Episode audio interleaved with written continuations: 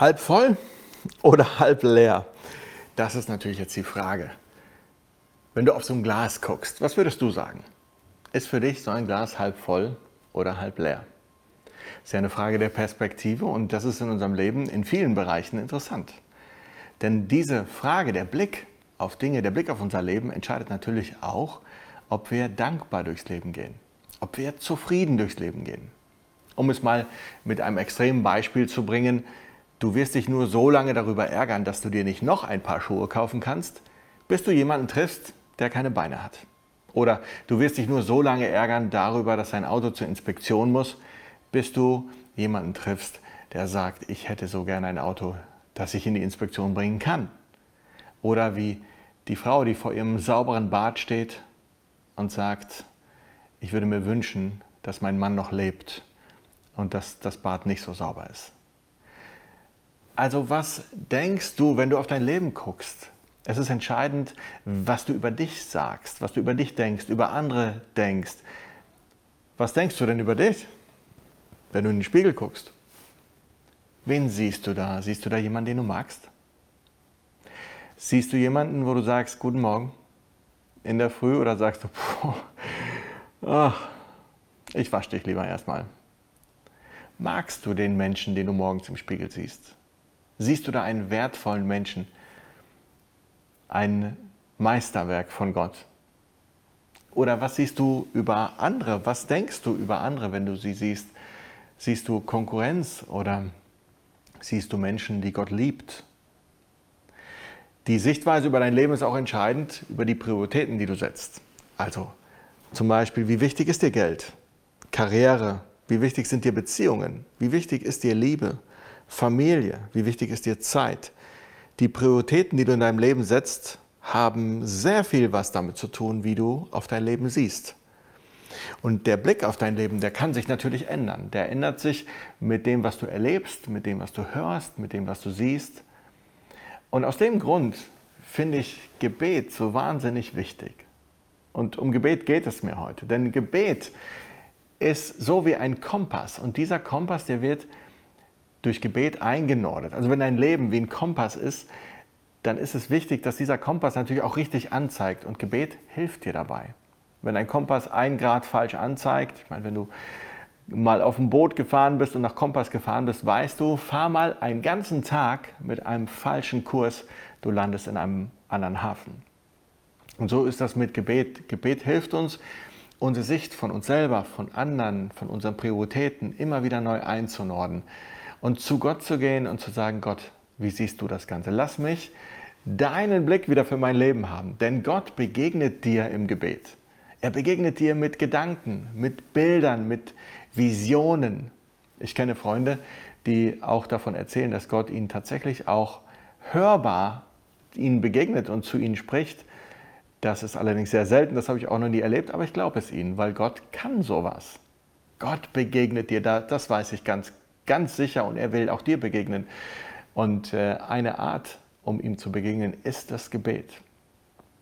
Und wenn du betest, mir geht es immer so, ich merke, dass sich mein Blick so ändert, dass ich auf einmal Probleme, die mir super wichtig waren, die, ähm, die mich belastet haben, auf einmal gar nicht mehr so krass und so schlimm sind. Und auf einmal ist mir mehr das wichtig, was Gott wichtig ist. Also ich merke das immer wieder, wenn ich als Gartenfreund zum Beispiel mich mehr darüber aufrege, dass mein Rasen nicht schön ist oder meine Hecke nicht geschnitten ist und ich sehe gar nicht, dass es meinem Nachbarn nicht gut geht, dann merke ich, boah, ich brauche mal dringend wieder Gebet. Ich muss mal dringend wieder mich auf das besinnen, worauf es wirklich ankommt. In Gottes Sicht wirklich ankommt. Das ist wie bei einem Pianist. Ein Profi-Pianist hat mal gesagt, wenn ich einen Tag nicht übe, dann merke ich das. Und wenn ich zwei Tage nicht übe, dann merkt das auch mein Orchester, meine Kollegen um mich rum. Und wenn ich drei Tage nicht übe, dann merkt das das Publikum. Ich denke, dass es mit dem Gebet ähnlich ist. Wenn ich einen Tag nicht bete, ich glaube, das merke ich. Und wenn ich zwei Tage nicht bete, dann merken das die Leute um mich herum, meine Familie. Und wenn ich länger nicht bete, dann merken das auch meine Mitmenschen. Dann fangen, dann fangen kleine Dinge an, mich auf einmal zu nerven. Ich verliere den Blick für das Große, für das Wichtige. Aber ganz ehrlich, auch wenn Gebet wichtig ist, oft gibt es Dinge, die uns einfach aufhalten zu beten. Es gab drei große Fragen in meinem Leben, drei Blockaden, die mich gehindert haben zu beten. Und das waren drei, finde ich, große Fragen. Die erste Frage ist, warum funktioniert Gebet oft nicht? Ich bete, aber es passiert nichts. Warum funktioniert Gebet nicht? Das ist eine Frage, die kann dich wirklich aufhalten zu beten. Die zweite Frage könnte sein, warum sollte ich Gott Dinge erzählen, die er eh schon weiß? Also Gott sieht doch alles in meinem Leben, das macht doch überhaupt keinen Sinn. Und die dritte Frage, warum sollte ich Gott anbeten? Warum soll ich ihn loben? Wozu? Ist er in der Selbstfindung? Braucht er das? Hat Gott das nötig? Drei Fragen, die mich aufgehalten haben zu beten. Und vielleicht geht es dir ja so, dass du sagst, ja, die sind interessant. Das können auch Blockaden bei dir vielleicht sein. Was ich so cool finde, ist, dass Jesus sehr viele Dinge über Gebet gesagt hat. Als er einer seiner bekanntesten Reden gehalten hat, die Bergpredigt, hat er eine völlig neue Perspektive von Gebet aufgezeigt. Wenn du das mal lesen möchtest, es steht in Matthäus 5, Vers 9 im Neuen Testament in der Bibel, da beginnt Jesus das Gebet, das er den Christen beibringt. Und das ist bekannt geworden als das Vater unser. Und vielleicht kennst du das ja auch auswendig. Und das beginnt tatsächlich mit den Sätzen Vater unser im Himmel. Also Jesus gebraucht den Begriff Vater. Und wenn man sich genau den Text anguckt, was Jesus gesagt hat, dann ist es ein Wort, was für ein sehr vertrautes Verhältnis zum Vater spricht. Also man könnte sagen, Papa. Papa im Himmel. Und weißt du, das beantwortet mir alle Fragen. Und ich möchte dir jetzt sagen, warum. Warum hat mir dieses Papa im Himmel geholfen bei meinen drei großen Fragen? Also, warum funktioniert Gebet nicht? Eine wichtige Frage. Und mir hat es geholfen, dieser Blick vom Papa im Himmel, weil ich eingeladen bin, in mein Leben zu gucken und ich darf Vater sein von drei wunderbaren Kindern und ich mir überlegt habe, wie wäre das, wenn mein Sohn zu mir kommt und etwas von mir will.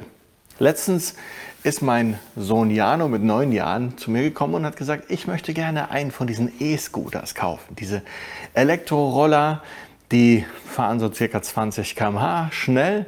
Und ich habe mir so gedacht, oh, das ist aber eigentlich viel zu gefährlich für meinen neunjährigen Sohn. Und dann habe ich ihm gesagt, Jano, setz dich doch erstmal. Und wir haben ein Gespräch begonnen und ich habe ihn gefragt, Jano, sag mal, was kostet denn so ein Elektroroller? Und dann, ja gut, weiß ich nicht. Okay, gehen wir mal ins Internet, wir gucken mal, was der so kostet. Und dann haben wir den Preis rausgehabt. Da habe ich gesagt, okay, Jano, wie viel Taschengeld hast du denn? Ja, wieder nachgezählt. Und als klar wurde, wie viel Taschengeld er hat, habe ich gesagt, ja, Jano, wie viel fehlt dir denn dann noch? Und zack, zack, berechnet. Und dann war klar, er hat das Geld dafür überhaupt nicht. Und dann habe ich ihn noch gefragt, Mensch, wie schnell fährt er denn so? Wie schnell fährst du denn im Moment mit deinem Fahrrad? Das ist noch schneller. Ist das denn auch, äh, ist das sicher genug für dich? Und irgendwann mal, als wir das ganze Thema so durch haben, sagt er dann, ach, weißt du was, ich kaufe mir den Roller lieber ein andermal. Das ist für mich ein schönes Beispiel dafür, mein Sohn, der möchte etwas von mir und ich sage ihm, setz dich doch erstmal, lass uns doch erstmal drüber reden. Wenn er jetzt gesagt hätte, ach, äh, mit, Papa, mit Papa reden funktioniert nicht, dann würde ich sagen, das hätte ich als unpassend empfunden, denn hier ging es um sehr viel mehr, als ob ich als Vater funktioniere. Es geht sehr viel mehr darum, dass ich das Gespräch suche und sage, Jano, lass uns mal überlegen und die ganze Sache mal gemeinsam anschauen. Und ich glaube, dass ganz oft wir diesen Aspekt von Beziehung zu unserem Papa vergessen. Und dass Gott manchmal behandelt wird wie ein Gebetsautomat, dass wir sagen, ich schmeiße da jetzt oben ein Gebet rein und hoffe, dass dann entsprechend auch meine Erhörung rauskommt. Also wenn ich da ein Gebet reinwerfe, dann, dann möchte ich auch was sehen. Und ich glaube, dass das nicht ganz, nicht ganz passend ist, denn Gott ist unser Vater. Gott ist kein Automat. Ich finde das spannend, dass Gott, als er sich das erste Mal vorstellt in der Bibel im Alten Testament, begegnet er ja Mose einem der bekanntesten Menschen des Alten Testaments. Er begegnet ihm in einem brennenden Dornbusch. Und dann fragt Mose Gott und sagt, wer bist du denn eigentlich? Und dann sagt Gott zu ihm, ich bin der, der ich bin. Das kennen wir heute als die Formulierung Jahwe. Das hört sich so ähnlich an, deshalb sagen wir Jahwe. Ich bin der, der ich bin. Also mit anderen Worten sagt Gott damit, du kannst mich nicht packen. Ich bin nicht jemand, den du greifen kannst, den du für dich manipulieren kannst. Und das war damals für den Mose deshalb wichtig, weil Mose aus einer Kultur kam, aus Ägypten, wo genau das mit den Göttern gemacht wurde die wurden behandelt wie so ein Automat. Da stecke ich das richtige Gebet rein und dann kommt auch das Richtige raus. Dann kommt äh, ein, äh, eine fruchtbare Ernte raus, dann kommen Nachkommen raus nach dem Gebet zu dem richtigen Gott, dann kommt ein, ein Sieg bei irgendeiner Schlacht raus. Man hatte 80 Götter und wer den Namen dieses Gottes hatte, der konnte diesen Gott packen beim Namen und konnte sagen, so, jetzt bist du mein Gebetsautomat.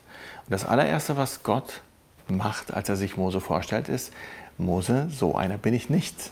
Ich bin nicht ein Gott, den du für deine Zwecke manipulieren kannst. Bei Gott geht es um eine Beziehung. Mir hilft das sehr bei dieser Frage, warum funktioniert manchmal Gebet nicht. Vielleicht vergessen wir manchmal, dass unser Papa im Himmel sagt, setz dich doch erstmal. Du gehst zu Gott mit einer Bitte und sagst, Gott, ich hätte so gerne jetzt ein Freund, eine Freundin und Gott sagt, hey, das kann ich so verstehen, setz dich doch erstmal. Das heißt ja nicht, dass Gott dann Nein sagt, nur weil er sagt, setz dich doch erstmal, aber erstmal sagt er, dann lass uns doch mal reden, lass uns ins Gespräch gehen. Vielleicht sagst du Gott, ich hätte gerne mehr Knete, wie, diese, wie die Person, die betet, Gott bitte schenkt, dass meine Taille schmaler wird und mein Bankkonto fetter und bitte verwechsel das nicht wie beim letzten Mal.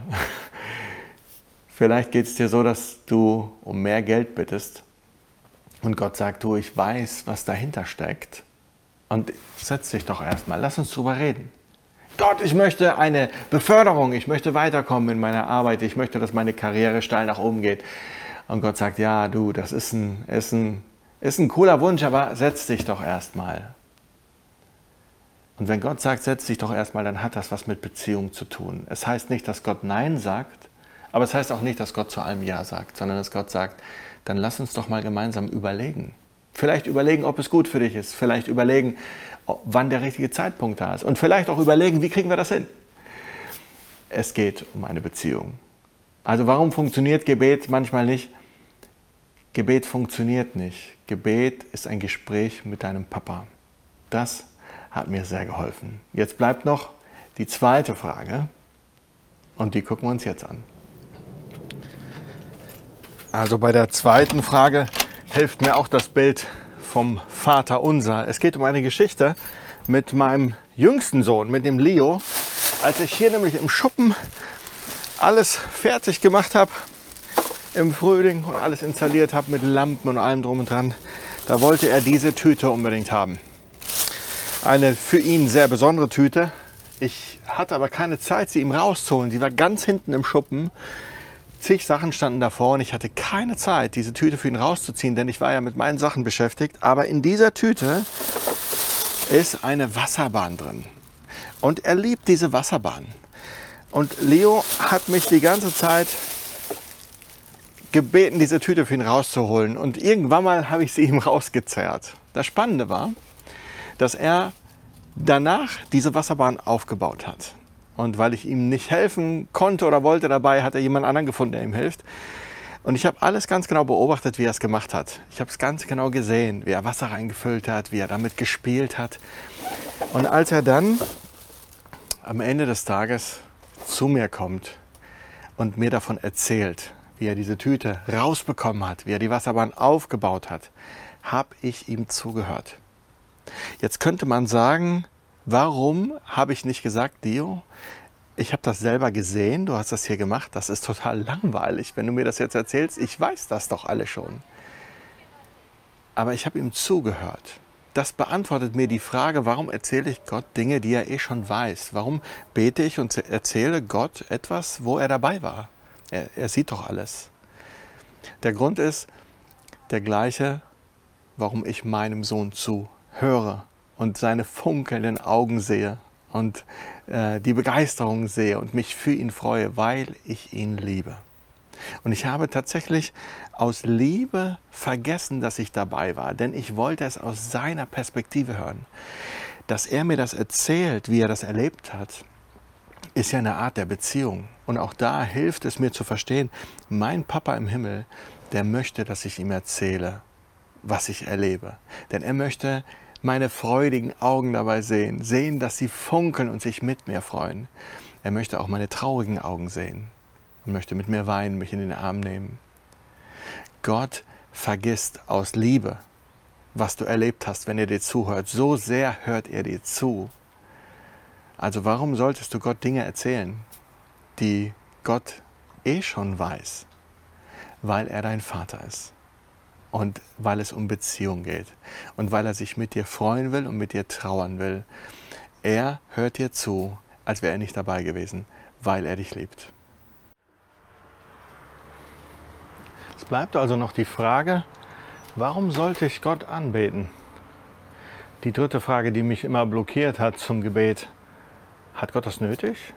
Muss ich Gott tatsächlich jeden Tag sagen, wie toll er ist, wie groß er ist, und die Antwort, die ich gefunden habe, ist, dass nicht Gott das braucht, sondern dass ich das brauche. Denn es ist wichtig, dass ich weiß, mit wem ich da unterwegs bin, wer mein Vater, wer mein Papa ist. Und das ist so wichtig, dass du das weißt. Wer ist da mit dir unterwegs? Wer gibt dir diese Versprechen, die du in der Bibel liest? Es ist ein großer Unterschied, ob du weißt, wer Gott ist, ob du das so richtig tief verstanden hast oder ob du das nur ahnst oder vielleicht gar nicht wirklich dir bewusst ist. Ich bin letztens von einem Freund überrascht worden. Hier ein Freund aus der Nachbarschaft, der Ali, ein wunderbarer Mann, der auch kleine Söhne hat, kleine Kinder hat, so wie wir. Und wir sind öfter spazieren gegangen mit unseren Kids auf dem Spielplatz. Und natürlich gibt es da auch mal so Momente, wo vielleicht noch andere äh, Leute auf dem Spielplatz sind und äh, wo man vielleicht an dunkle Ecken vorbeigeht auf dem Weg nach Hause und man fühlt sich da nicht ganz so wohl und hofft nur, dass es keinen kein Ärger gibt und keinen Stress gibt. Und dann erzählt mir der Ali so nebenbei, dass er den schwarzen Gürtel in Karate hatte. Und das hat mich natürlich erstmal total verwundert. Das habe ich gar nicht geahnt. Ich habe das rausgefunden, weil ich ein Video auf seinem Telefon gesehen habe, wo er mal eben aus dem Stand einen Salto macht. Das hat mich natürlich total umgehauen und dann habe ich herausgefunden, was der Typ drauf hat im Bereich Verteidigung. Rate mal, was das mit mir gemacht hat. Wenn ich jetzt mit Ali unterwegs bin, denkst du ernsthaft, ich mache mir da noch Sorgen über irgendwelche Typen, die vielleicht Ärger machen würden, die vielleicht besoffen auf der Straße rumlaufen? Nein, ich mache mir natürlich keine Sorgen, denn ich weiß doch jetzt, was Ali drauf hat. Es ist ein großer Unterschied, ob du weißt, dass der, der mit dir unterwegs ist, den schwarzen Gürtel hat oder nicht. Und genauso ist auch wichtig, dass du weißt, wer mit dir in deinem Leben unterwegs ist. Wer guckt auf dein Leben? Wer hat dein Leben im Blick? Wer sorgt für dich? Und es gibt keine bessere Visitenkarte, als dir den Papa vorzustellen, als den, der mit dir unterwegs ist, als tatsächlich seine Schöpfung. Es gibt einen tollen Vers in der Bibel, den ich dir mal vorlesen möchte und den du auch mitlesen kannst. Da steht in Jesaja 40, Vers 26. Da heißt es: Blick nach oben, schaut den Himmel an. Wer hat die unzähligen Sterne geschaffen? Er ist es. Er ruft sie und sie kommen hervor. Jeden nennt er mit seinem Namen. Kein einziger fehlt, wenn der starke und mächtige Gott sie antreten lässt. Das Universum ist eine Art Visitenkarte von deinem Papa. Und deshalb möchte ich, dass du einmal mehr verstehst, wer da mit dir unterwegs ist, damit du dir keine Sorgen mehr machen musst, damit du dir vertrauen kannst und damit du jedes Mal, wenn du zu Gott gehst, ihm seine Größe sagst und ihm dafür dankst, damit du weißt, dass du auf der sicheren Seite bist. Und eine Art, wie ich mir das immer bewusst mache, also eine Art der Anbetung für mein persönliches Leben, ist, dass ich mir dieses Universum tatsächlich anschaue. Das mache ich am liebsten mit meinem Teleskop bei gutem Wetter. Und ich lade dich ein, dass wir da jetzt mal gemeinsam reingucken. Ich habe ein paar Aufnahmen vorbereitet. Ich möchte dir mal deinen Papa vorstellen mit seiner Schöpfung. Also dann zoomen wir hier mal auf den Mond. Der wackelt hier noch ein bisschen rum. Den kennen wir natürlich. Der Mond Den beobachten wir jeden Abend, wenn er am Himmel steht und man kann hier so schön reinzoomen. Da sieht man diese tollen Krater. Das ist natürlich immer wieder schön. Der Mond fasziniert jedes Mal. Wir wissen natürlich, die Erde ist nicht der einzige Planet, der um die Sonne kreist, sondern es gibt noch andere Planeten. Hier haben wir zum Beispiel, wo ist er? Da ist er, der Saturn, einer der beliebtesten Planeten, weil er einfach so cool aussieht mit seinem Ring. Das ist ein sehr, sehr großer Planet oder noch größer ist der Jupiter. Den haben wir jetzt hier und da stellen wir jetzt mal auf scharf. So sieht das dann aus, wenn der Jupiter so richtig schön scharf ist. Und wir drehen uns also jetzt mit acht Planeten um unseren Stern mit dem Namen Sonne. Und jetzt habe ich mir mal ein paar Aufnahmen von der NASA geklaut. Fünf Jahre Best-of von Aufnahmen von einer Sonde, die unsere Sonne abfotografiert hat und zu einem Video zusammengestellt hat. Schöne Protuberanzen. Und äh, wir als Planet Erde drehen uns einmal im Jahr um die Sonne und natürlich einmal am Tag um uns selber. Die Sonne ist natürlich ein unfassbarer Stern mit 1,4 Millionen Kilometern Entfernung, 110 mal so groß wie unsere Erde. Das Licht braucht bis zur Sonne 8 Minuten und 19 Sekunden. Das Licht ist ja das schnellste, was wir kennen. Es würde, wenn es um die Erde sausen würde, würde es in einer Sekunde siebenmal die Erde umrunden. Also das absolut schnellste, was wir kennen. Die Sonne hat eine Hitze an der Oberfläche, die ist ein bis zwei Millionen Grad heiß. Das ist natürlich unvorstellbar. Die Sonne erzeugt in einer Sekunde so viel Energie, wie alle unsere Kraftwerke, die wir auf der Erde haben, in 100 Millionen Jahren produzieren würden. Und das in einer einzigen Sekunde. Interessant sind natürlich die Größenverhältnisse von dem, was Gott geschaffen hat. Natürlich jetzt, wenn man jetzt hier guckt, auch das ist ein Video, das habe ich mir aus dem Internet jetzt geholt, weil das einfach das so schön darstellt. Da hat man den Merkur schon gesehen, den Mars und es wird immer größer, der Planet Venus. Jetzt kommt unser schöner blauer Planet Erde und dann geht es natürlich weiter. Es wird immer größer und größer. Das, was Gott da geschaffen hat, das, das kennt wirklich in der Größe keine Grenzen. Hier der Saturn riesengroß. Und jetzt kommt der Jupiter, ein Planet, der noch mal größer ist. Den haben wir uns eben angeguckt. Und jetzt wird es natürlich auch immer krasser. Man sieht jetzt schon, die Erde würde man schon gar nicht erkennen. Da war eben unsere Sonne, Sirius, der hellste Stern den wir kennen. Jetzt sind wir schon bei Arctus und es wird immer größer und größer. Aldebaran sehr bekannt, Riegel ein sehr, sehr heller und bekannter Stern. Und, und wir landen am Ende bei diesem großen roten Überriesen im Sternbild Schild. Eine Größe, die man sich kaum vorstellen kann, die man sich eigentlich gar nicht vorstellen kann.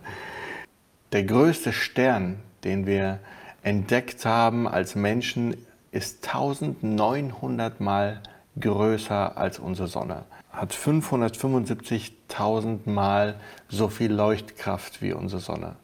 Der nächste Stern zur Sonne heißt Proxima Centauri und ist 4,24 Lichtjahre entfernt. Wir haben ja eben schon über die Lichtgeschwindigkeit gesprochen. Und in unserer Galaxie mit dem Namen Milchstraße sind ca. 300 Milliarden Sterne. Die Galaxie hat einen Durchmesser von 170.000 Lichtjahren. Das ist gerade mal unsere Galaxie mit dem Namen Milchstraße. Und was mich so fasziniert ist, in dieser Galaxie hat unser Papa Kunstwerke hinterlassen. Gott malt mit Licht, mit Nebeln. Seine Leinwand sind Galaxien. Ich habe euch mal ein paar Kunstwerke mitgebracht, Fotos, die ich teilweise in der Eifel im Schwarzwald gemacht habe.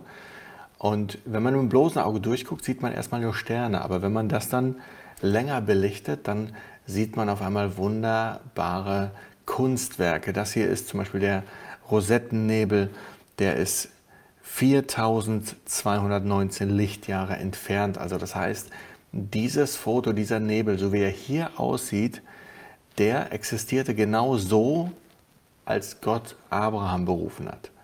Das heißt, wie der Nebel heute aussieht, das wissen wir gar nicht, denn das Licht von dem Nebel, wie er heute aussieht, braucht ja erst 5219 Lichtjahre. Das heißt, also wenn du wissen willst, wie der Nebel heute aussieht, dann müsstest du in 5219 Jahren dein Teleskop aufbauen und ein Foto machen. Dann weißt du, wie er heute aussieht. So sah der Nebel aus, als Gott Abraham berufen hat und angekommen ist das Licht im letzten Jahr im Frühling im Schwarzwald. Da habe ich dieses Foto gemacht. Der Nebel hat eine Breite von 65 Lichtjahren und wird jede Sekunde 100 Kilometer größer.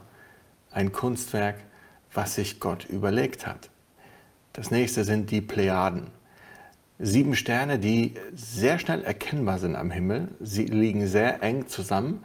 Und wenn man sich diese Sterne jetzt noch mal länger anguckt durch ein Foto, dann sehen die wunder wunderschön aus mit ganz viel Nebel. Sie heißen also Plejaden oder Siebengestirn, ein offener Sternenhaufen. Er hat eine Entfernung von 444 Lichtjahren. Das heißt, so sahen die Sterne aus, als zum Beispiel im Mittelalter Martin Luther die Reformation gestartet hat. Wunderschön ist auch noch hier dieser Pferdekopfnebel, den man auch sieht nach ungefähr drei Stunden Belichtung, zumindest in meinem Fall. Drei Lichtjahre groß und ist in einer Dunkelwolke im Sternbild Orion. Also es ist ein leuchtender Emissionsnebel. Und die Silhouette hier in der Mitte erinnert an so einen Pferdekopf, deshalb wird das Pferdekopfnebel genannt. Dieser Nebel ist 1500 Lichtjahre entfernt. Mein Lieblingsnebel ist der Orionnebel. Man sieht ihn hier mit dem bloßen Auge durch das Teleskop schwarz-weiß und wenn man da jetzt eine Kamera gucken lässt, dann wird das wunderschön. Dann ist das ein wunderbarer Emissionsnebel im Sternbild Orion. Dieser Nebel ist 1350 Lichtjahre entfernt. Ein aktives Sternentstehungsgebiet in unserer Milchstraße. Die Sterne, die hier in der Mitte dieses Nebels entstehen, haben bereits jetzt eine 200.000-fache Leuchtkraft von unserer Sonne. Alle Sterne, die wir nachts sehen, gehören zu unserer Galaxie Milchstraße.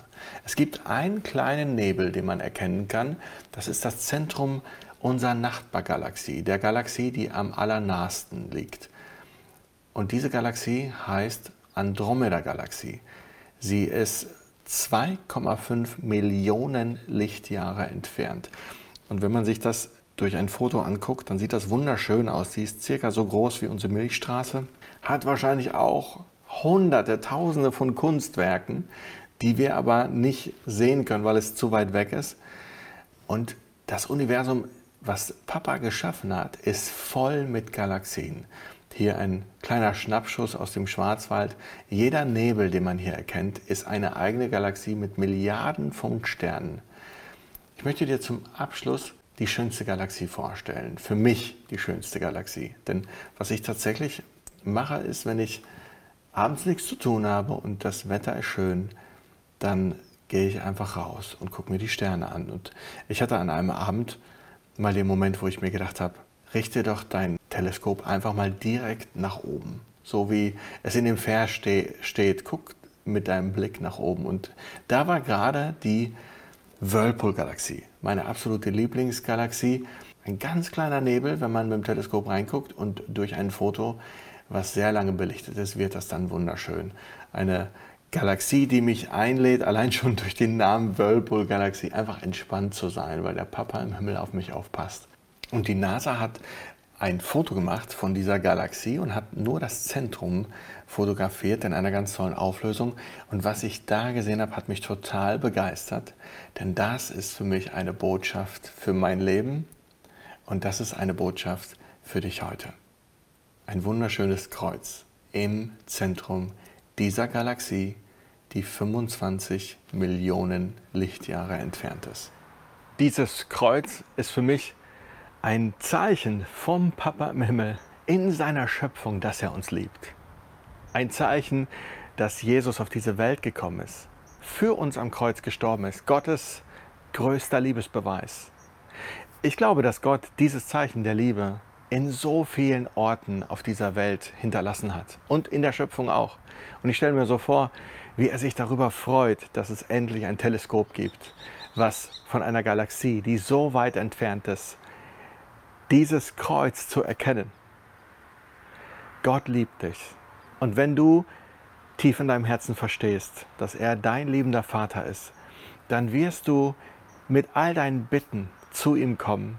Er lädt dich ein zu einem Gespräch und sagt, setz dich doch erstmal und wird mit dir gemeinsam überlegen, wie es in deinem Leben weitergehen kann.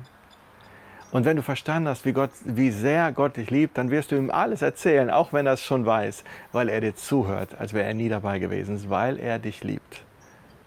Und wenn du das verstanden hast, wie groß Gott ist, dann wirst du ihn anbeten, weil dir das gut tut.